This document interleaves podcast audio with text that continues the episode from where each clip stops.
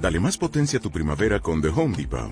Obtén una potencia similar a la de la gasolina para podar, recortar y soplar con el sistema OnePlus de 18 voltios de Ryobi desde solo 89 dólares. Potencia para podar un tercio de un acre con una carga. Potencia para recortar el césped que dura hasta dos horas. Y fuerza de soplado de 110 millas por hora. Todo con una batería intercambiable. Llévate el sistema inalámbrico OnePlus de 18 voltios de Ryobi. Solo en The Home Depot. Haces más. Logras más.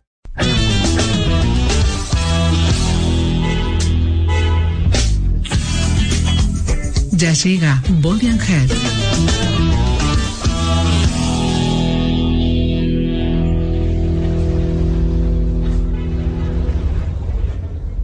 Desde la web y tu móvil. Wherever you are. House Radio con base en New York y estudios en Buenos Aires y Barcelona. Llegando a vos, estés donde estés. House. Wherever you are.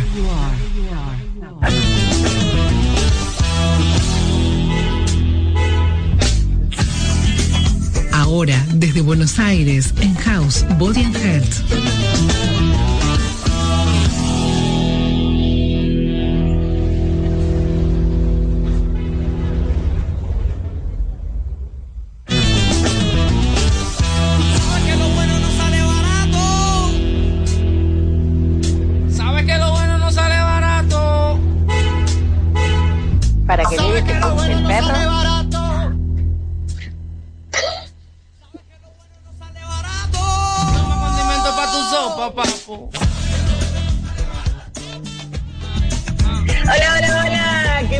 Encontrarnos una vez más. Feliz martes para todos. Sabes que lo bueno no sale barato. Cada vez me va a salir mejor. Chicas, cada vez me va a salir mejor. Lo estoy practicando durante toda la semana. Qué linda encontrarnos de nuevo. Gracias por acompañarnos una vez más.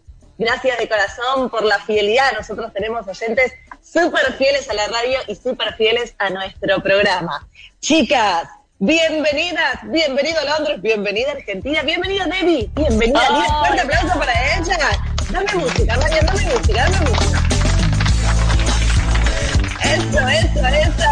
Arriba, no me bailan hoy, no me bailan. ¿Qué pasa? ¿Qué pasa con ustedes? Ayer era Hoy lunes. día largo. Ayer era lunes y me bailaban. Hoy es martes y las tengo quietas ahí. No, pero hoy tenemos que estar como más en pose por el invitado. Más en composé, más en composé. Eso, eso, eso, eso. Marian me entiende. Vamos, Marian. Eso. Un poquito de música. Arriba, arriba, arriba, arriba, arriba, arriba, arriba. Que ya la gente quiere comunicarse con nosotros. ¿Dónde lo pueden hacer? Al más 929-388-776. ¿Lo dije rápido? Una vez más. Más 929-388-776. Nuestro Instagram, House Radio. Nuestro Facebook, House New York. Ok. Y ahora sí, ahora sí, ahora sí. En la antesala de la presentación de nuestro invitado, vamos a agarrar el tema del día. Claro que sí. ¿Están preparadas? Sí. ¡Sí! Ay, ay, ay, ay, ay. ¿Cómo tomamos la presión de la sociedad por vernos perfectas? ¿Perfectas o perfectos? Chicas, Debbie, Lili, Lili, Debbie. Ups. ¿Te la dejo, Bueno. Debbie? Bueno, vam- vamos a ver qué sale. A ver es qué fuerte, sale. ¿eh? Yo Muy creo fuerte. que no solo, a ver, estando en, en el ambiente en que nosotras estamos, ¿no? Que es quizás más, no sé, tele y, y demás, es un poquito más exigente, ¿no? El tema de, de lo que es la presión social a nivel corporal y estético, de cómo nos vemos.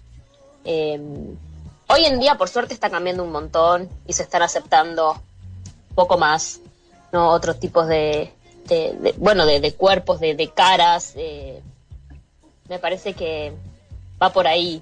Va por ahí. Sí. Lili.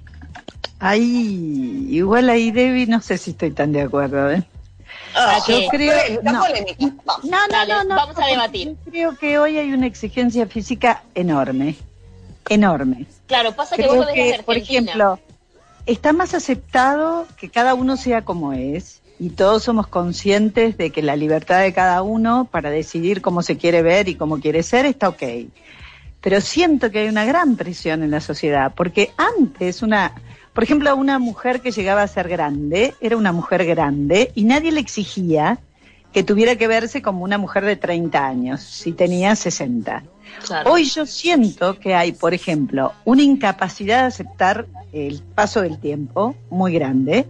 Creo que la gente se esfuerza muchísimo en verse bien, que la imagen hoy pesa mucho, no solamente en este ambiente, sino en muchos, Sí. y que la verdad que todo el mundo virtual en el cual vivimos, los videos, todas las fotos, la gente que se hace selfies todo el tiempo, obliga un poco más a estar mirando mucho el envase y a veces el contenido. mm. Entonces, está bueno hablar con un profesional que se dedica a esto, porque No, la sin duda, sin duda, chicas. Yo creo que hay, hay una presión muy grande de la sociedad y, y en tal punto, como decía Debbie, no es lo mismo cómo vive la gente en Inglaterra, a cómo vive la gente en la Argentina, cómo vive en México. Ah, sí. Creo que cada, cada país es un mundo aparte. Sí siento que hay algo en común, eh, que muchas veces, para muchas cosas es súper positivo, pero para muchas cosas no lo es, que son las redes sociales. Hay gente que se la pasa consumiéndolas. De hecho, creo que, que los padres deberían tener un control muy minucioso sobre las redes sociales, sobre lo que los chicos consumen, porque muchas veces sienten esa presión de buscar la perfección, de, de incluso basarse en fotos que tienen Photoshop, que están retocadas completamente, que tienen filtros. Entonces tienen una imagen y eso muchas veces genera depresión, genera presión, genera un montón de cuestionamientos y dudas internas que son muy difíciles de trabajar. Por eso yo creo que, eh, que es, un, es un laburo desde todo punto de vista, ¿no? Para tratar de cambiar un poco estos parámetros de perfección, para aceptar, para trabajar sobre la aceptación de las personas, sobre el quererse como uno es. Más allá que uno pueda elegir hacerse un cambio, no implica que no se quiere como es, pero sí tal vez, eh, ya cuando no te gusta absolutamente nada, uno entra en una especie de obsesión por una imagen que para mí, vuelvo a decir, es inexistente, ¿no? Porque hoy con la cantidad de filtros que hay, con la cantidad de Photoshop que se les, les hacen a las fotos, de hecho, ya también lo vamos a hablar con, con nuestro invitado, que ya pronto se va a conectar. Les decimos que nuestro invitado es Daniel Félix, que él es, eh, es cirujano estético, cirujano plástico, y vamos a hablar mucho con él, ¿no? Acerca de este mito realidad, de si realmente son fotos verídicas o los mismos profesionales las retocan para tratar de fortalecer su laburo, porque muchas veces ocurre eso. Y lo cómico es que nosotros nos damos cuenta, pero muchas veces los adolescentes no. Y caen, Compran eso. por supuesto, y compran eso, algo que termina finalmente siendo muy dañino. Por eso está bueno asesorarse bien, que, a uno le toquen buenos especialistas, el poder discriminar cuando una foto tiene Photoshop y cuando es un resultado real, cuando es un resultado que, que de verdad es de la mano de un profesional, ¿no? Yo creo que el elogio de la belleza siempre existió. O sea, digamos que siempre la belleza fue algo admirado, querido y deseado. Pero me parece que a veces se transforma en una obsesión y hay gente que realmente no se valora nada tal cual es, no se acepta tal cual es, porque quiere parecerse a la señorita de la portada de una revista. Y sí es cierto que hay una diferencia enorme entre Europa y Argentina. Por ejemplo, yo que viví tantos años en Francia, la francesa es mucho más natural. Era muy raro tener pechos operados, llegaba a cierta edad y se dejaban las canas, mucho antes que en la pandemia, que ahora un montón se dejan las canas. Sí. Pero digamos que se aceptaban más. En Buenos Aires hay un ideal de belleza que debemos decir, todas tienen que ser flacas, Es todas muy tienen que ser jóvenes, todas están en el gimnasio entrenando, el culo tiene que estar para arriba como si fuera una mesita.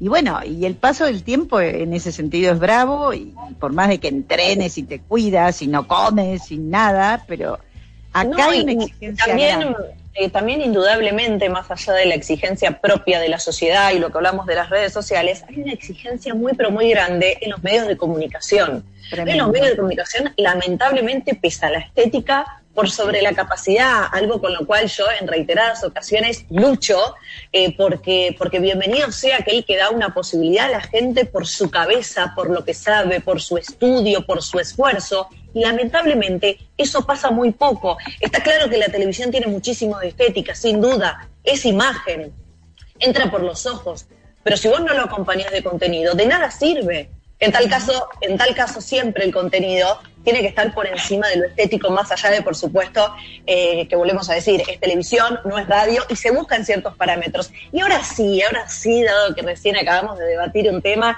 por supuesto que es la introducción para presentarlo a él, que ya lo tenemos del otro lado con nosotras. Un fuerte aplauso para Daniel Félix. Él es Hola, Daniel.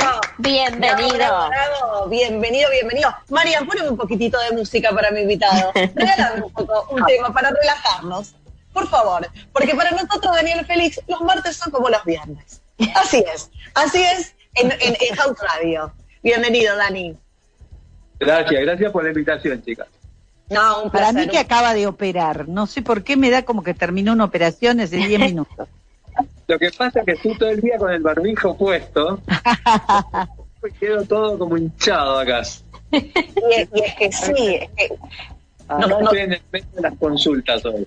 nosotros le recordamos a la gente, nosotros salimos para todo el mundo, hay más de 100 países en este momento escuchándonos, Daniel está en la Argentina, en la Argentina las restricciones recién ahora se están hablando un poco, pero eh, todavía hay cosas por, hay muchas cosas por, por, por discutir, sobre todo la utilización del barbijo en Capital Federal. Dani, ¿cómo fue el día de hoy?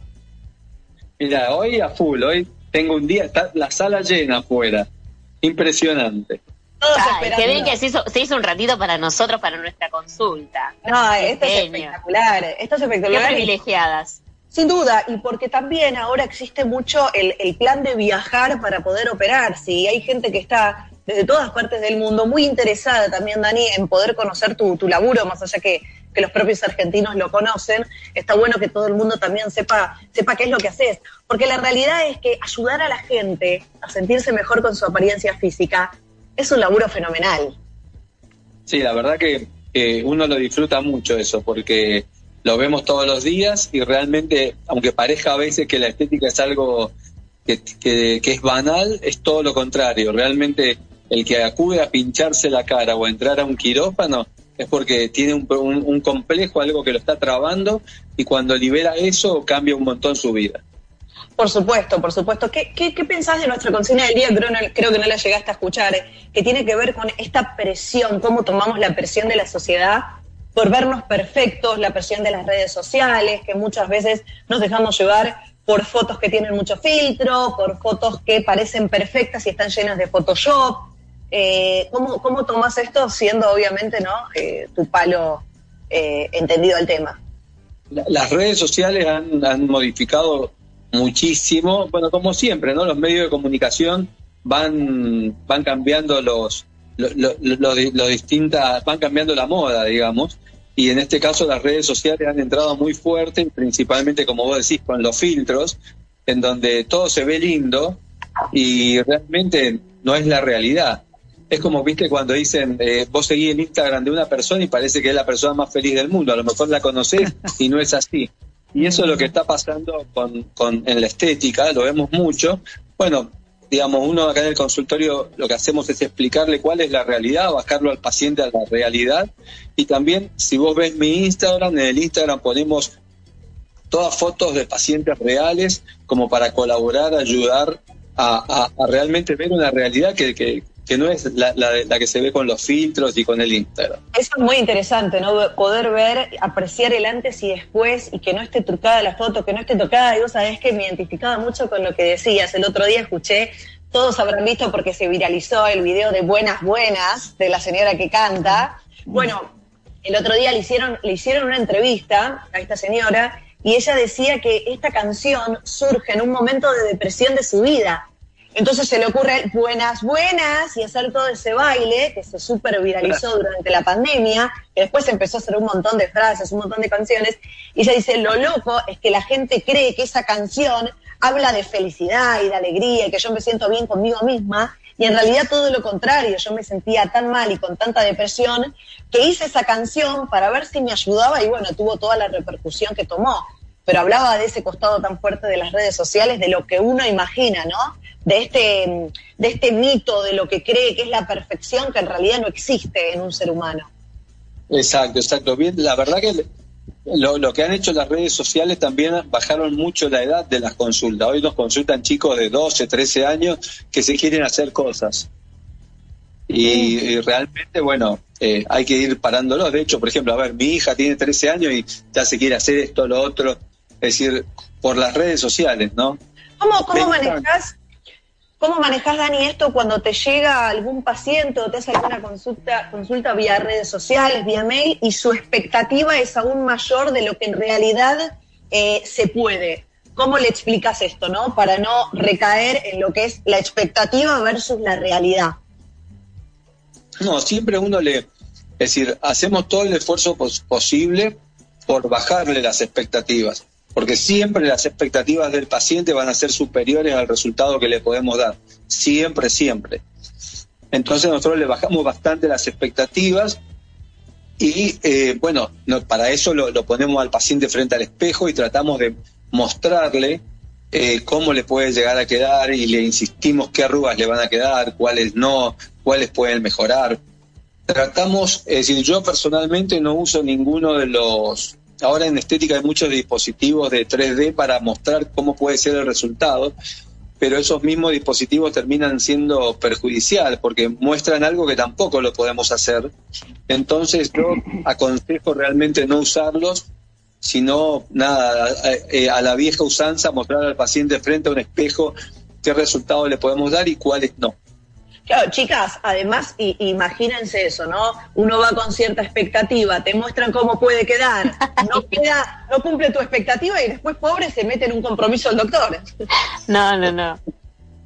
Totalmente, No, yo, es así. yo- yo me pregunto, cuando vos recibís una persona que por ahí viene con una foto y te dice, porque yo conozco mujeres que van con una foto a decirle, a mí me gustaría que me quede así.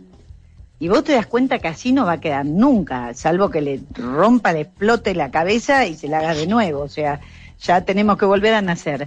¿Cómo comunicas esa, porque van con toda la alegría y la ilusión, esto te lo puedo hacer, esto no? No, eh, realmente hay que ser bastante cruel en eso y decirlo como tiene que ser. No, esto te lo podemos hacer, esto no. De todas maneras, al traer la foto siempre le decimos al paciente que sirve porque nos muestra cuál es la expectativa y le podemos decir sí o no. Claro. Perfecto, está clarísimo. A ¿Qué esto es lo que te llega- resulta más difícil operar? ¿Cuál es, de todas las cirugías que vos haces, la que te resulta más complicada? Levantar un traste, levantar las lolas se levanta, pero el traste es complicado. Yo veo trastes que parecen un baúl, no sé, que queda como un baúl de un auto, viste, ahí arriba, queda raro. ¿Es difícil levantar un traste o no? No, no, en realidad eh, todas esas cirugías de levantar son las más fáciles.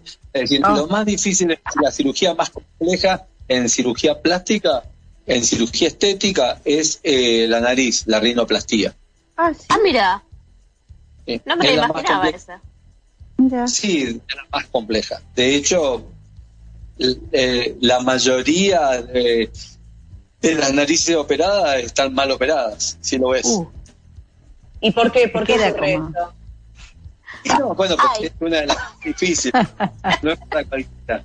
Ahora, Dani, eh, ¿en cuánto sirve la técnica endoscópica para buscar esa perfección?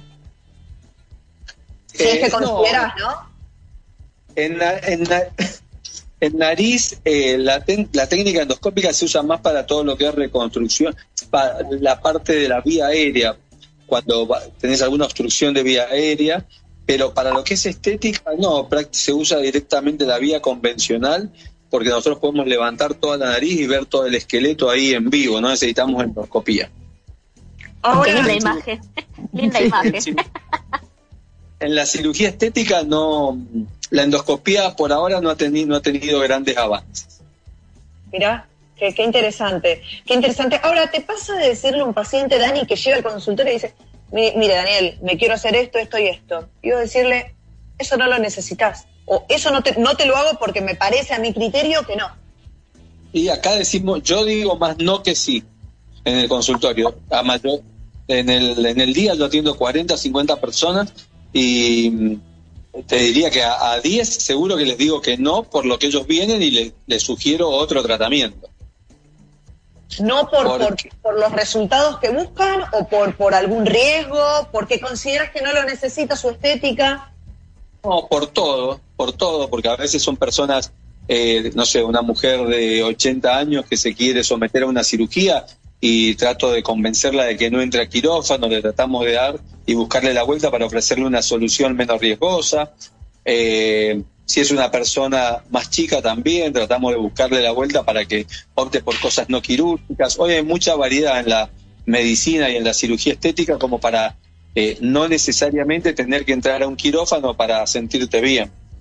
Por supuesto. Claro, esos tratamientos alternativos, como ahora que se usa los hilos, que, que antes te hacían un lifting y ahora te ponen un montón de a levantar, pero te lo tenés que hacer cada cada ocho meses, cada año, que Claro, a veces sí, por supuesto, requieren que estés como dos o tres o cuatro veces al año en nuestro consultorio, pero realmente los resultados son muy buenos.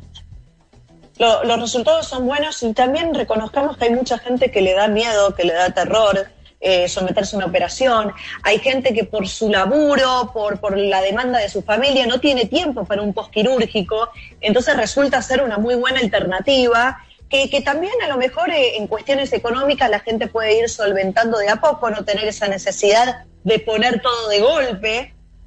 Totalmente, sí, sí, hoy la medicina estética eh, superó a la cirugía plástica en cantidad de procedimientos y en, en plata que se mueve, digamos, se mueve más plata en lo no quirúrgico que en lo quirúrgico.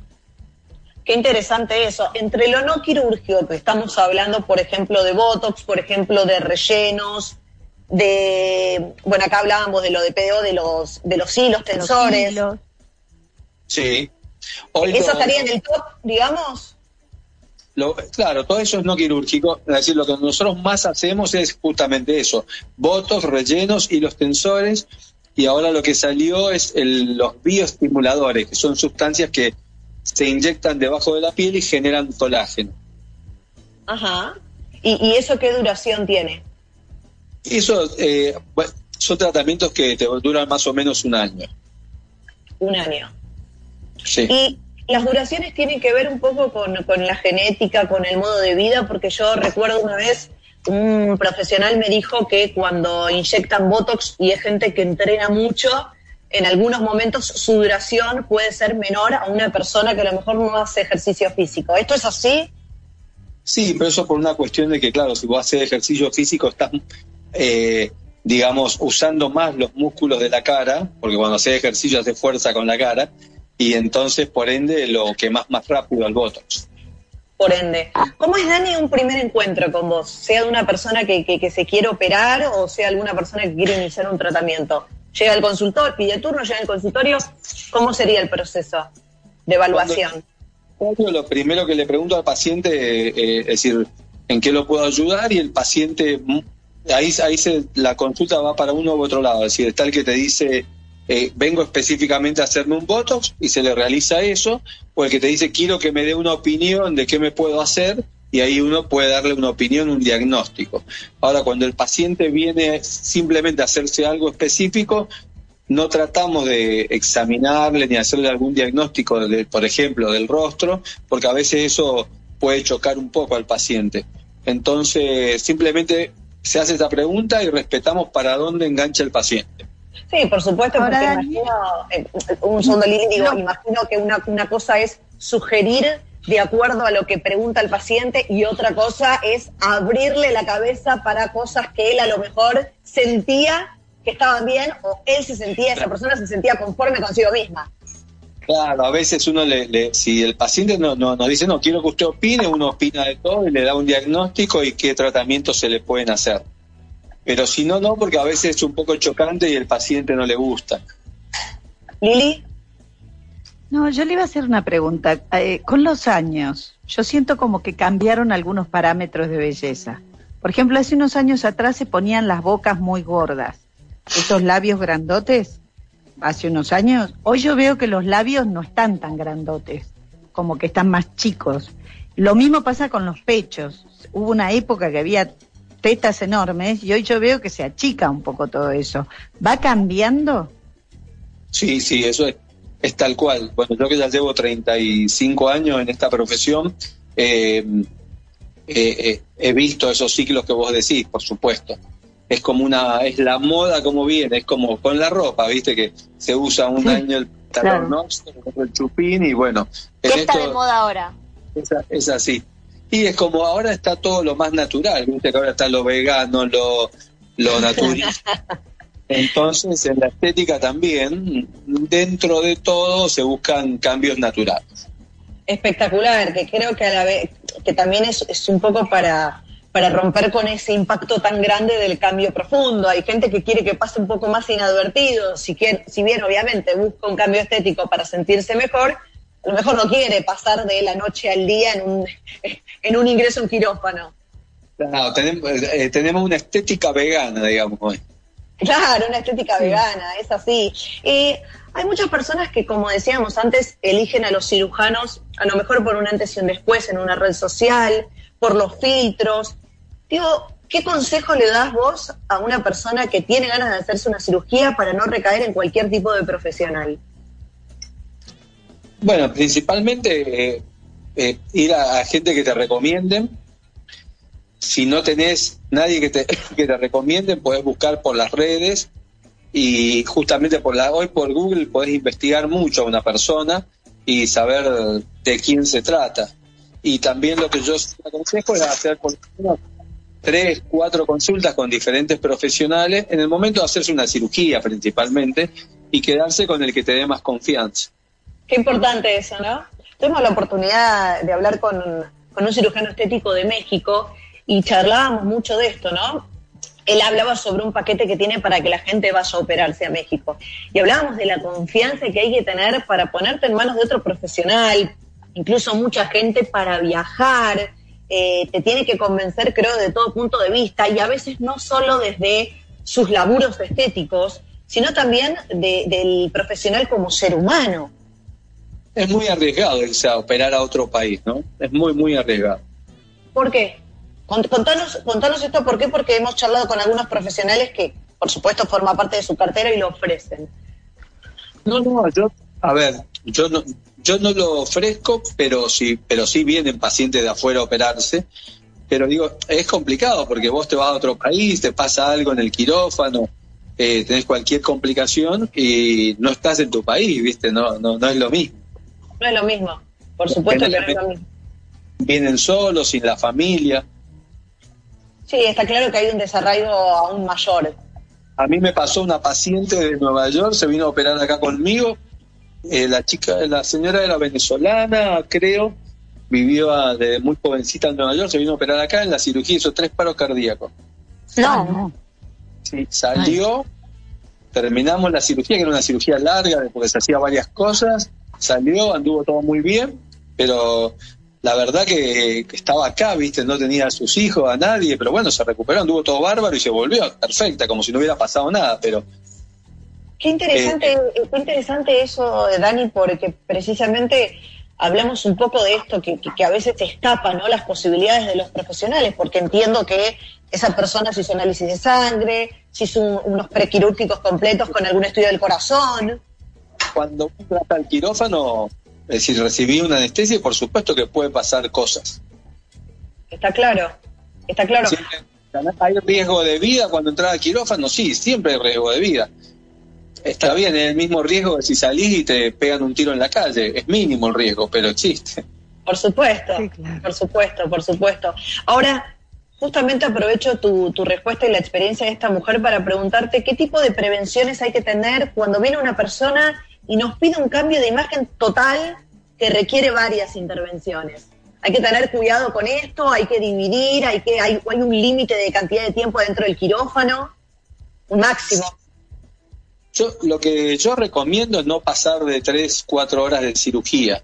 Entonces, según la capacidad y, es decir, con- con- según los tiempos quirúrgicos de cada cirujano, porque hay cirujanos que somos más lentos, otros más, más rápidos, que no depende de la habilidad, sino de cómo vos operes. Eh, entonces, en base a eso, cada cirujano sabe, a ver, con esta cirugía me voy a demorar una hora, con estas dos, listo, puedo hacer estas dos, o puedo hacer tres, pero depende de no pasarnos de cuatro horas de quirófano. Para un que para una cirugía neurológica puede estar 24 horas o 36. Por pero bueno, no, eh, no queda otra. Pero en estas son cirugías electivas, la, la- la idea es correr el menor riesgo posible. Hay Por gente supuesto. que se hace una lipoaspiración y tal, también las lolas a la vez. Sí, sí, te puedes hacer lipo, lola, nariz, todo, digo, junto.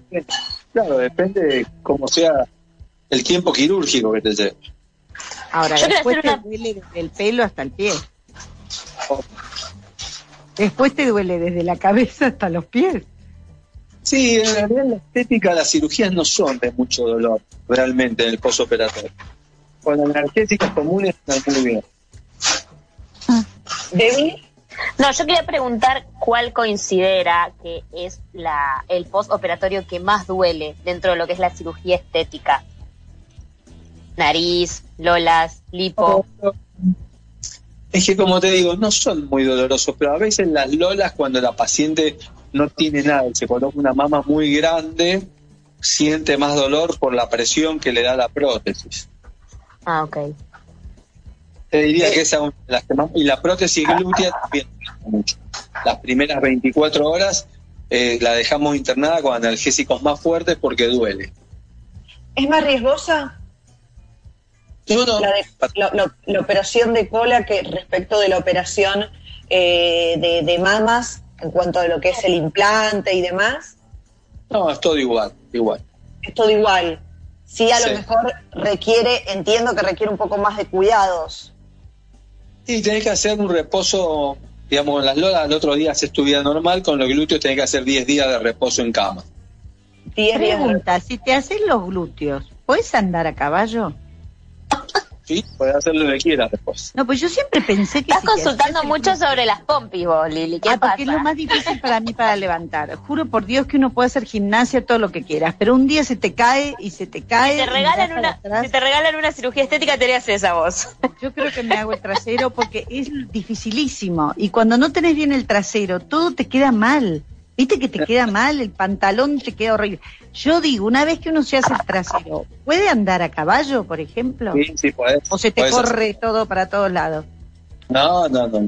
No, Ah, no vos te reís, Debbie se ríe, pero es verdad, es una, pe- una pensamiento que yo tenía. Bueno, depende, depende que te pongan, ¿no? Depende de dónde te lo hagas. también. No sé qué te ponen. ¿Qué te ponen? ¿Un almohadón? ¿Qué te ponen ahí adentro? No, no, una prótesis de silicona como las de las mamas, exactamente igual. Ah, es Y, y también y- entiendo que también la gente, así como es la mama, elige el tamaño, más allá de la sugerencia del profesional.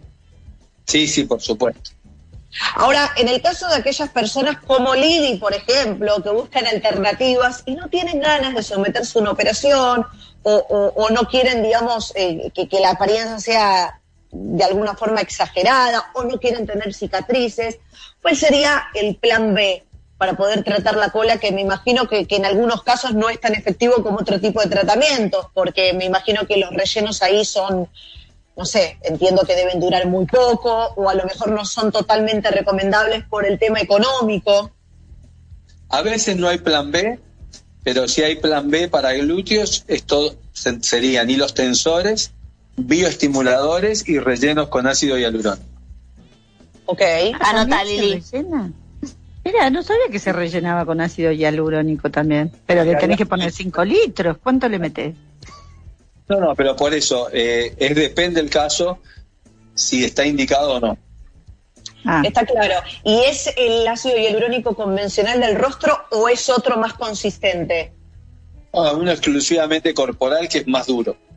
Exclusivamente corporal que es más duro. Qué interesante, Daniel Félix. Le recordamos a la gente nuestro número de teléfono para que siga participando y es más 929-388-776, más 929-388-776, nuestra Instagram House Radio, nuestro Facebook House New York OK y un abrazo muy grande a todo el mundo que nos está escuchando. 100 países en este momento prendidos a esta entrevista tan pero tan rica con Daniel Félix que nos está hablando de todo, ¿no? De cirugías estéticas, de todo tipo de tratamientos. Y no puedo dejar de preguntarle al señor Daniel Félix por el top 3 de hombres y el top 3 de mujeres de cirugía sol. ¿Te, te gustó el top 3, Dani? Me encantó. Me encantó. Eh, prótesis de mama, lipoaspiración y gluteoplastía. Y en el hombre es eh, lipo de cintura y la zona del pecho, cirugía de párpados y rinoplastía. Wow. Wow. La rinoplastia parece ser la común, ¿no? Digo, la más abarcativa en cuanto a edades, en cuanto a sexos. Sí, hoy, hoy es la, hoy una cirugía que también ha sido muy reemplazada por lo que se llama rino modelado, que es cambiar la forma de la nariz con ácido hialurónico. Ah, También, también aclarando a la gente, por supuesto, entiendo que tiene un periodo de duración y después hay que retocarlo, hay que volverlo a hacer. Sí, por la nariz el hialurónico suele durar a veces más de un año. Pero lo vas haciendo una vez por año y queda perfecto. Pero por supuesto, no es para todas las narices. No para todas las narices. Se trata de aquellas narices que, que- que tienen pequeñas imperfecciones, a lo mejor que no necesitan romper tabique ni, ni, ni, ni demás. Exacto. y acá para borrar arriba de los labios, ese, esas rayitas que se hacen. Eh, eso que, que nosotros le llamamos código de barra, lo Código tratamos con ácido hialurónico y láser. Ah, mira. El ácido hialurónico sirve para un montón de cosas, ¿no? Sí. Se rellena una por una y después se pasa un láser que es como si fuera un lijado de la zona y se van atenuando, no desaparecen, pero se, se mejoran. Es uno de los mejores. Como, como- Lili, Yo pregunto siempre si duele. Y ella era tan cagona que pregunta, ¿duele? como duele, pero no pasa nada. Claro, Pero la yo belleza no vale. Anestesia local, anestesia local. la belleza lo vale. Y mira, Claro. justo, justo Debbie tocaste un tema muy, muy importante eh, para tratar con el doctor, y es sobre los tipos de anestesia en quirófano. Esto, esto es algún tipo de cirugía, requiere una anestesia total, algunas una anestesia local, o esto es a gusto y piacere, digamos, de, de la persona en conjunto con el cirujano. No, generalmente lo indicamos nosotros el tipo de anestesia según la cirugía. ¿Cuál lleva total? No, casi todas. Ah, Un Casi lifting todas. lleva total. Sí, se puede hacer con local, pero siempre yo prefiero hacerlo con general. Cuando, hablas, cuando hablamos de lifting, por ejemplo, vamos a entrar un poco en algún tipo de, de intervención. ¿Estamos hablando de, del lifting convencional o ya he escuchado bastante hablar del lifting endoscópico para rejuvenecer la parte de- de los ojos? Eh, porque cada vez que, qué sé yo, vemos el correr de los días y cada vez van apareciendo nuevos tratamientos, cada vez van apareciendo nuevas cirugías que se van instalando. Como te decía, lo endoscópico en cirugía estética no pegó mucho, no, no, no fue de mucha utilidad. Y el lifting se sigue haciendo de la forma tradicional, menos, un poquito menos agresivo que lo que se hacía antes, es decir, se, se trata de hacer en vez de un solo lifting en tu vida, hacerte tres, cuatro en tu vida, entonces vas a tener mejor posoperatorio y los cambios más naturales. El lifting claro, vegano. como, como un touch, como que no te cambió la cara de repente, ¿no? qué peligroso eso. En la cara antes es peligrosa para una mí. cicatriz por acá que te, se veía un montón. No se hace más eso. Casi no se, no se hace. Es un tema interesante lo de mm, precisamente ¿Cómo las cicatrices, porque imagino que, que hay mujeres que le deben tener mucho temor siendo encima en el rostro, ¿no? Sí, por supuesto. Sí, sí, sí. sí. Ahora, hay- ¿qué es preferible? Que, me, que te pongan los hilos de oro una vez, los hilos de oro digo yo, no sé si son de oro, esos hilos, que te los pongan una vez por año Los o que te hagas un lifting que te dura ocho años. No, eh, es que todo depende de lo que, el- a ver, cada, a cada persona lo que necesita y lo que se quiere exponer. Sí, también. Te pones más con el lifting. Hay rostros que, que vienen a lo mejor el paciente y me dicen, yo me quiero hacer un lifting. Yo le digo, no, hacete hilo y nada más. O al revés, viene a hacerse hilo y le digo, mira, te conviene un lifting y después te mantenés con hilos. Pero claro, depende del caso. Por supuesto, depende del caso y también, Lili, lo que hablábamos, ¿no? La predisposición que tengas a entrar en un quirófano, Sí, sí, eh, claro. la- el- cu- cuánto toleres las- la- el trabajo después de las cicatrices, porque entiendo que si bien cada vez se trabaja para que sean menores, en primer momento están a a viva voz. Hoy los pacientes, la mayoría, busca tratamiento, por eso te digo, la medicina estética eh, hoy se, se, se factura más con medicina estética, pues se hacen más procedimientos que con cirugía, porque el paciente cada vez le esquiva más al quirófano, le esquiva las cicatrices y le esquiva lo traumático, quiere cosas más tranquilas. Menos intervención en el cuerpo, pese a lo que están haciendo. Cosas con menos riesgo, también más económicas y también que no te inhabilitan tanto en tu vida social, porque a veces vos te haces una cirugía, ya te necesitas una semana, 15 días de recuperación y con lo otro son dos días o un día. Claro. ¿Cuán, cuán importante, Dani, eh, más allá de la cirugía, las manos, por supuesto, del profesional, es el cuidado de una persona postoperatorio? ¿Cuán importante es para el resultado final? No, total, es el 50% lo que hacemos nosotros y el 50% el cuidado del paciente. Qué, qué- qué importante eso, ¿no? Sobre todo para que la gente también sea consciente de tomarse el tiempo necesario para después poder hacer reposo y descansar, que esto no es, eh, me opero las lolas y al otro día a la mañana ya estoy entrando al laburo, hay tiempos, hay procedimientos por cumplir, hay cuidados y los profesionales son los que te dicen cuándo estás listo para poder volver. Exacto. ¿Cuáles son Ahora yo me Yo imagino, Daniel.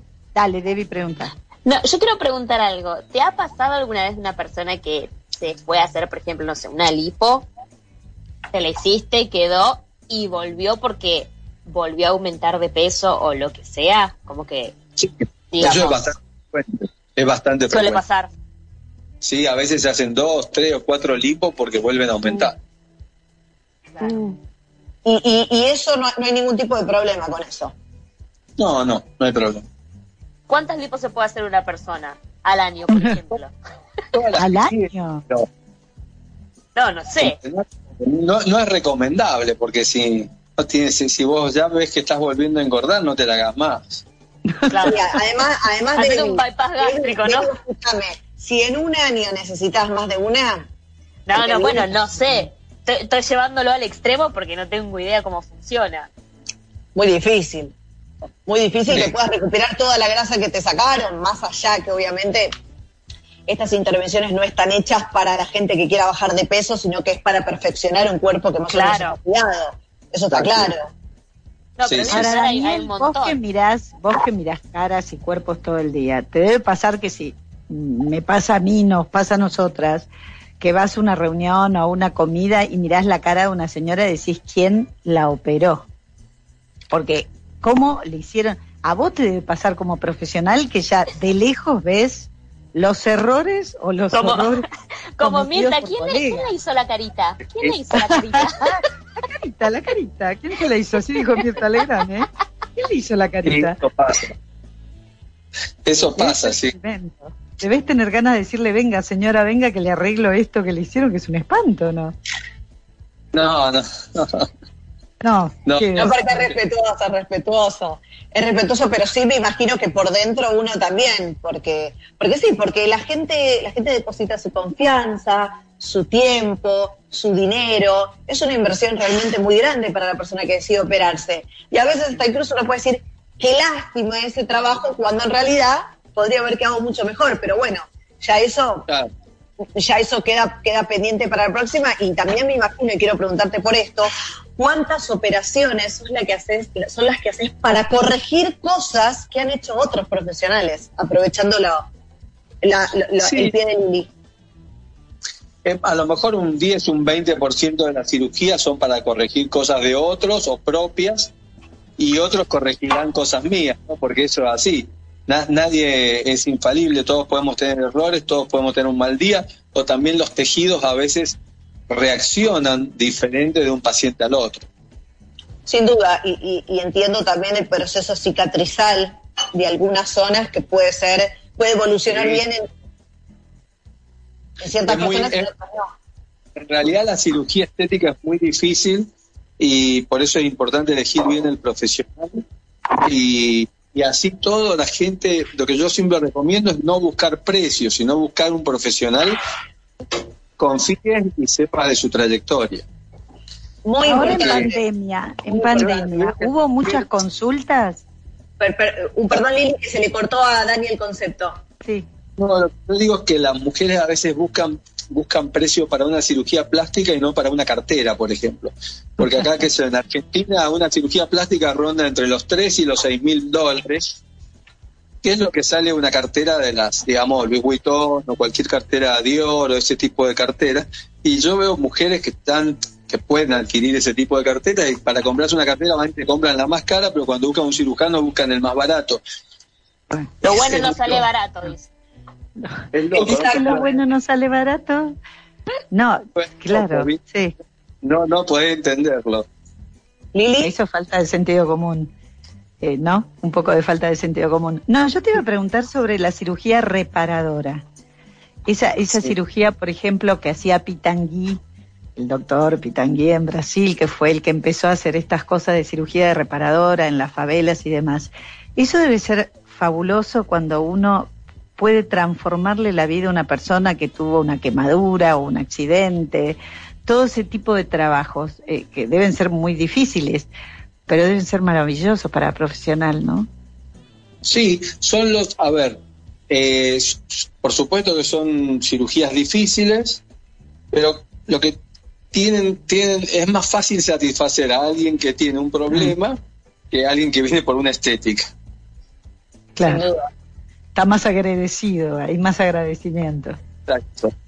Y también porque me imagino, eh, viajando un poco a una de las respuestas que me diste, que la expectativa va a ser mucho más baja que esa perfección que traen muchas veces las personas en una foto. Sí, sí, sí. sí. y además, es una cuestión de siempre haberse visto eh, de una forma que no le gustaba. Hay mucha gente que, que, que evita el espejo cuando tiene algún tipo de, de, trauma, cuando tiene alguna quemadura. Eh, es, es muy difícil, es muy jodido. Y también quiero preguntarte un poco por esto, ¿no? Cuán importante también es el apoyo psicológico, si es que consideras en algunos casos, ¿no? Donde es personas que realmente no se gustan a sí mismas. Sí, en realidad eh, yo, digamos, nunca lo tuve armado en mi consultorio y es muy raro que los cirujanos plásticos, es decir, alguno tenga así todo un tema armado, todo un gabinete de psicología, porque eh, es difícil cuando viene un paciente derivarlo al psicólogo, al psiquiatra. Entonces, lo que hacemos es, si nos parece que el paciente no está apto psicológica o psiquiátricamente para una cirugía plástica, sutilmente no lo aceptamos y listo. O le proponemos otra cosa. Pero nunca, nunca derivo yo a un paciente, no, mira, lo tuyo es para psicólogo, no. No, porque es muy duro, no tiene sentido y el paciente se enoja, entonces simplemente trato de evitarlo y nada más. ¿Te vi? Sí, y que pase a la inversa, como que el psicólogo sugiera ¿no? a su paciente de bueno, ¿por qué no intentás, no sé, tenés el complejo porque sos plana, bueno, ¿por qué no intentás y que te deriven a vos? Sí, no pasa mucho, pero, pero pasa, a veces pasa. Sí, es verdad, eso sí, sí pasa. Dani, antes hablábamos de la cantidad de intervenciones sufridas en una persona. Ahora, mira cómo te voy a llevar hacia tu campo la pregunta. ¿Cuántas intervenciones son aconsejables que haga un cirujano por día, teniendo en cuenta que trata con seres humanos, que puede estar cansado, que puede tener un mal día? ¿Qué es lo que sugerís vos en cuanto a la cantidad de intervenciones diarias? Yo creo que eh, depende mucho del aguante que, tiene cada uno. Es decir, en eso uno tiene que ser muy honesto eh, a uno mismo y no hacer más de la que uno está preparado. Yo más de uno o dos cirugías por día no me gusta hacer, a mí. Pero hay cirujanos, por ejemplo José Yuri, que fue mi profesor, él hacía 10, 15 cirugías por día y le encantaba. Pero bueno. Yuri. Tuve la posibilidad de, de, de charlar con, con, la familia y, y sí, y yo, yo recuerdo en ese momento que, que muchos tenían el modelo de narices de ellos yo recuerdo en el medio, que cuando me tocaba hacer entrevistas, y tenían como el distintivo de las narices Madei Yuri. Sí, sí, sí, sí. Ese, ese distintivo. Acá tenemos una persona que nos escribe desde Nueva York. Un beso muy grande, la base de la radio, por supuesto, junto con otros países como España y Argentina. Kevin pregunta, hablemos de las cirugías más requeridas post pandemia. Es una pregunta interesante. ¿Hubo algún cambio que notes evidente después de la pandemia en cuanto a lo que pedía la gente? Disculpame. Hola. Sí. Eh, no, post pandemia fue. Todo, siguió todo normal. Lo que hubo post pandemia como un aluvión. Como que la gente estaba desesperada por hacerse cosas. Es decir, lo que estamos trabajando hoy, yo no trabajé nunca en la vida, creo que está bueno, gra gracias a Dios, ¿no? E, esta posibilidad y por supuesto para, para, para todos los, profesionales que tan mal han pasado. En el caso de, de, del doctor con quien estamos hablando, que tiene una amplia trayectoria, que es conocido, Por supuesto que a, a veces las cosas pueden ser más fáciles por el historial, pero recordemos que para otros cirujanos estéticos que recién están arrancando, la pandemia fue bastante dura, bastante jodida, como para muchas otras profesiones también, ¿no? Y como para todo, todo se fue reactivando normalmente y, y nada, hoy está todo bastante normalizado. todo bastante normalizado. Hay mucha gente que ya nos está escribiendo, pero de todas partes del mundo. O sea que vas a abrirle las puertas a todos los que te digan. Última, en tal caso, después le sugerís algún hotel como para poder ir eh, y algún medio de traslado como para poder manejarse en la Argentina. Pero ¿cómo pueden hacer todas estas personas para contactarte, Dani? Mira, lo mejor es entrar al Instagram, que es DR, como doctor, Daniel G. Félix. Daniel G. Félix. Y eh, que es Daniel Guillermo, Daniel G. Félix. Y ahí, Es- bueno, ahí, ahí me van a conocer, conocen a mi familia y todo lo que hago. Es muy interesante eso, conocer tus trabajos, conocer tu familia, que la gente sienta es- esa identificación y esa confianza para decidir operarse con vos. Aprovechamos y, y recomendamos, ¿no? Como siempre hacemos aquí en House Radio a todos los buenos profesionales, que los hay. ¿Puedo hacer Chica, una pregunta? no, mirá, Sí, mirá, no, mirá, no. yo, pero, perdón, yo te voy a decir algo, Dani. Nunca me ha pasado tenerlas a las dos levantando la mano nos la palabra. Es la primera vez, así que sentite, pero súper eh, satisfecho. Es la primera vez que tenemos esto. No, yo quiero hacerte una pregunta, Daniel. Quiero hacerte la pregunta para vos. ¿Quién fue tu maestro dentro del mundo de la cirugía plástica? Eh, José Yuri y el doctor Yogena. Son mis dos maestros. Porque viste que hay una escuela para cada uno, ¿no? Yo conozco varios cirujanos plásticos y cada uno tiene su referente de quien aprendió muchísimo y, y de dónde sacó esta noción sobre la estética. Porque hay distintas maneras de ver la estética. Yo tengo, no voy a nombrar, un amigo muy amigo cirujano que tiene tendencia a lo muy voluptuoso, a hacer, viste, esas mujeres muy voluptuosas, que yo considero que hoy ya se está apagando ese modelo. Y por ahí hay otros que son más, como dijiste vos, más veganos, más naturalistas, más minimalistas. Pero bueno, más natural. Sí, Debbie, así. Yo, yo- lo mío es hacer una pregunta más, eh, más cholulaje. Quería preguntar co- ¿cómo, cómo se enfrenta esto, ¿no? Cuando te cae una persona, por ejemplo, que es conocida y se quiere hacer algún retoque, pero viste, no quiere que se entere, no quiere que, no sé, no, no quiere, no quiere mencionar. ¿Eso a vos te afecta de cierto modo? Porque es tu trabajo. O sea, digo, No, no, no, porque eso es- eh, siempre respetamos los tiempos de los pacientes y los trabajos que tienen y en realidad yo como la verdad que estoy en el tema de la televisión, en la publicidad y todo desde que me recibí, eh, soy un médico que atiende bastantes celebridades y como que también estoy acostumbrado a atenderlas, pero en realidad las atiendo igual que a cualquier otro y simplemente buscamos el lugar y el momento justo para operarlas si es necesario, pero nada más. muy interesante eso, que, que sepa toda la gente que se puede ir a intervenir, a hacerse algún tratamiento y va a tener el mute de- del doctor y de su grupo, por supuesto. confidencialidad. Ya no nos queda nada, casi nada de programa, pero no quiero dejar de preguntarte por, por esto de las transformaciones, ¿no? Hemos charlado el otro día con, con- con un profesional, con un psicólogo, que hablaba sobre el cambio de sexo, sobre esta necesidad, no tanto desde lo estético, sino de sentirse, en su caso, de sentirse mujer. Eh, te tocan pacientes que, que- que te vienen con estos planteos, cómo los manejás, los haces. Entiendo que son muchas intervenciones juntas a veces. Eh, no, eh, generalmente el tema de cambio de sexo lo hacen médicos como que se especializan en eso. Eh, no, no es mi caso, yo hago, digamos, yo opero a veces, en, no sé, un travesti que se quiere poner eh, eh, un Lolas, pero o se quiere feminizar la cara, eso lo podría hacer, pero lo que es cambio de sexo especialmente lo hacen como médicos que están específicamente dedicados a eso todo el día. Está claro, y entiendo también que, que- que hay algún tipo de tratamiento hormonal, ¿no? Que conlleve más allá de las operaciones. Sí, por supuesto, también aparte. Sí, es todo, como que eso es una rama diferente, digamos. Una rama diferente, una rama diferente y muy interesante. Dani, te vamos a comprometer más adelante a que vuelvas Como A que nos hagas una cirugía estética. Cuando quieran, es un placer. Para la única que está acá en. Buenos Aires soy yo. Ellas están muy lejos. Una en Grecia y la otra en Londres. Eso no te contamos. Yo en este momento estoy en Grecia, llegué hace muy poco. Debbie está en Londres. Lili está en Argentina. Yo tanto en como yo Aires. vamos y volvemos, pero en el caso de Lili está fija en Buenos Aires, así que Claro, yo lo puedo ir a visitar, chicas. Bueno, Muy primero empeza, empezá vos, Lili, después seguimos nosotras. Lili, venite. Muchas ya gracias. tengo que ir porque me estoy, estoy muy preocupada con todo esto. El No. mes que viene la vemos a Lili con las pompas Con las acá pompis, arriba. Las pompis. Tanto que preguntó, tanto que preguntó, pero Claro. mínimo, mínimo haces el programa parada de vuelta. Mínimo. Yo- mínimo. yo parada, el programa sí. fue la consulta de Lili Yo al hago doctor. 15 días el programa Paradas, ahí sí se oivaron de que Lili tiene las pompis.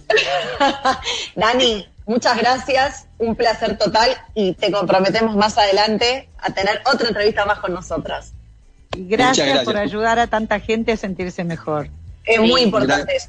Un fuerte Gracias aplauso para Daniel Félix. Bravo. Bravo, bravo. Gracias, gracias, Dani. Muchas gracias, un placer. Te dejamos seguir trabajando. Chao. Y claro, a nosotros, nosotros todavía nos queda despedirnos, porque por supuesto el doctor lo vamos a liberar, pero a ustedes no las voy a liberar, las voy a exprimir No. hasta que hasta que termine la hora. Tenemos tres minutos. Ahora, chicas, ¿cuánto, cuánto aprendimos, no? Porque uno muchas veces lo que decimos, entra a una red social, un Instagram, un, un Facebook, se deja ver, se deja guiar por una foto y no se da cuenta cuán importante es caer en buenas manos, en un buen profesional. También cuán importante es darse cuenta qué es lo posible y qué es lo que es eh, pececitos de colores. Porque muchas veces vemos fotos que realmente entre el Photoshop y todo esto, cuando las ves personalmente no son tan así. Y después otra cosa, aceptar lo que uno es, mejorar lo que pueda mejorar, pero ser feliz con lo que nos tocó. Pues mi abuelita me decía, si en la vida te tocaron huevos, hace omelette. Bueno, cada uno tiene que hacer omelette con los huevos que le tocaron. Si los puede mejorar, mejor, pero tampoco ser tan infeliz porque no tenés 10 centímetros más o 5 Claro. kilos menos. No, y aparte Chicas. también ser realistas de que no todos pueden acceder a una cirugía. Ah, ¿no? bien. Hay muchos que sí, que tienen la posibilidad económica de hacerlo y hay otros Es que, que, no. es entonces- que vam- vamos a ser realistas. Hay cirugías estéticas basándome, por supuesto, eh, en el valor que antes mencionaba el doctor, ese valor que hoy está eh, en, en- en dólares, cuando sabemos lo difícil que está la situación eh, respecto al peso en Argentina comparado con el dólar. Y hay gente que le implica un año de trabajo entero poder eh, hacerse una cirugía estética. Bueno, muchos también hacen esto de, la, de las prepagas, que las de las están prepagas. pagando por un año. Muchas de las prepagas, de hecho, ellos te lo ofrecen como una posibilidad, pero tenés que estar asociado tanta cantidad de años, no sé específicamente cuántos, pero no es que vos te asociás y enseguida ya podés pagar y, y necesitar una cirugía estética. No, tenés que pagar y, y solventarlo, que finalmente termina siendo casi lo mismo, ¿no? Eh, Claro, es- realmente es como pagarlo en cuotas. Pagarlo Y todos- también tener cuidado con los profesionales. Ahí sí, tenía razón cuando dijo, si gastan mucho en una cartera, fíjense bien con quién se operan. porque- Totalmente, totalmente. Y ahí, ahí hablamos un poco ¿no? de- del sentido común, un poco de, de la coherencia y el respeto por el cuerpo de uno, ¿no? Porque si tenemos para una cartera, ¿cómo no vamos a tener? ¿Cómo vamos a pichulear el precio para algo tan preciado como es nuestro cuerpo, como es nuestra salud? búsquedas así. Y sí, Ay, no. sin duda. ¿Vieron que dijo que ya cambió la moda de los labios gordos? ¿Ustedes se acuerdan la época de los labios gordos? Sí. Que no podían ni ponerse una pajita así en la boca. No, de- Era, era horrible eso. Todo, todo es cuestión de, de épocas, pero creo que fundamentalmente lo más importante es respetar el cuerpo eh, y, y no compararnos, ¿no? No compararnos No. con otras personas, tratar de encontrar nuestro encanto que, que, que toda persona lo tiene, más allá si es más bella Claro sí. bella estéticamente. Chicas, gracias, muchas gracias Ay. Gracias por este programa. Yo me voy a ir a poner la papada. Lo disfruté Yo voy a ir a mucho. averiguar por mi trasero. Vayan, chicas. Las quiero mucho, las quiero mucho. Hasta mañana. Nos vemos, Marian. Gracias por tu laburo. Nos vemos Gracias, mañana. Mariano. Nos vemos chao, chao.